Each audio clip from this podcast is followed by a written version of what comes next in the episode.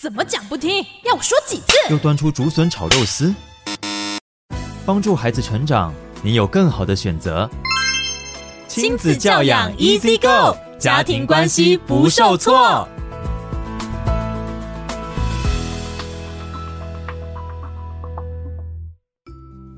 各位听众朋友，大家好，欢迎来到教育好伙伴，我是雨珊。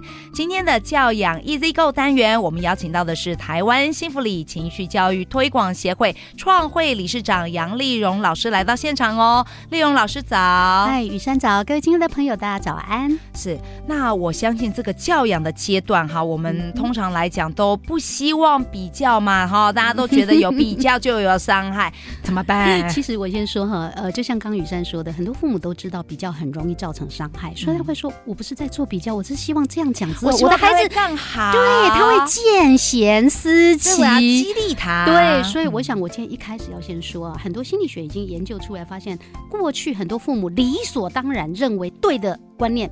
其实是错的，那我们今天就来解这个套啦哈。嗯、那我必须说，真的，我们还是要肯定，所有的父母用心都是好的，都是为孩子好，真的。那为什么他会拿孩子跟别人比较呢？当然，比较正向的就是他希望我这样讲的，哎，为什么你不能跟别人一样？孩子就自然会产生说，哦，对，我应该跟他一样。这完全人性不是这么一回事。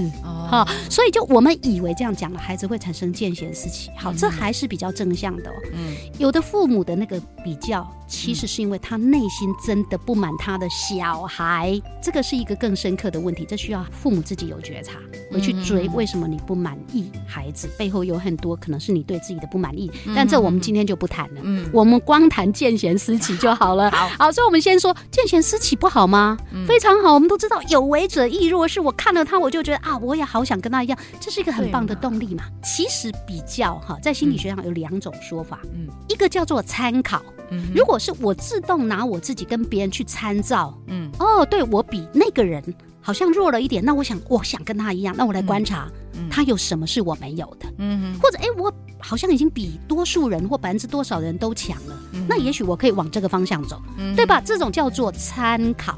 参照，这是一个很重要的事情，而且你一辈子啦，你都永远是可以拿别人跟你参照。是是，这是一个很正向，然后他自我的主动嘛，对不对？包括你选科系，不是也需要这种参照吗？你哪些能力是相对强，哪些能力是相对弱嘛？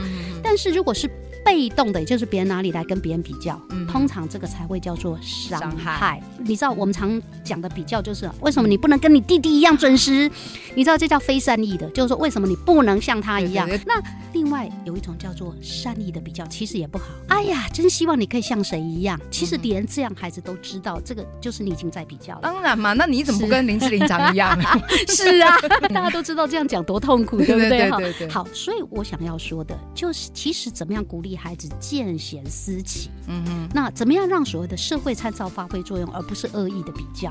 好，那是有方法的。是。好，那我们研究啊，有发现呢，孩子会想要向什么样的人看齐？嗯，他要有条件的啦。哦，第一个，这个人呢还蛮吸引人的。嗯哼，所以你知道哈，如果你让他看的是一个异性，嗯，哎，他有可能哦，同样的类型的行为，可是是异性，他可能对他比较有吸引力哦。是是。哎，那个女生，如果他是男性，哈，叫他吸引人嘛。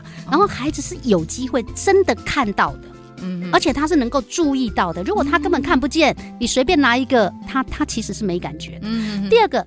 这个人做出来的行为，是他很明确可以拆成几个具体可行的阶段哦。就是我是真的很好学嘛，很好记的嘛，这样他才会愿意学啊。对，哦，然后第三个很重要，叫差不多啦。嗯，就是那个人做出来的行为跟你的孩子现在的行为不能差太多。嗯，他考二十分，你跟他说，你为什么不能像隔壁那个考一百分？就是孩子对于，其实我们前面几集也谈到，叫做刚刚好的挑战。对，就是哎，他比我在前面，所以你知道，我看到很多不管才艺方面的哈。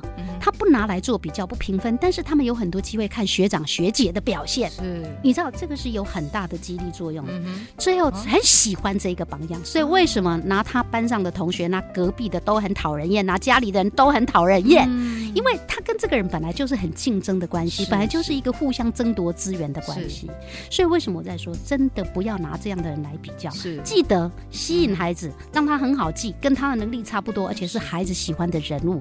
就可以激励他见贤思齐。哇了解了。那今天非常感谢利用老师来到现场跟大家做分享我们下回空中再见喽拜拜。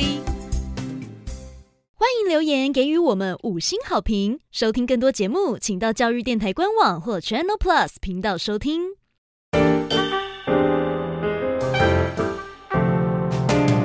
Open your mind 就爱教育电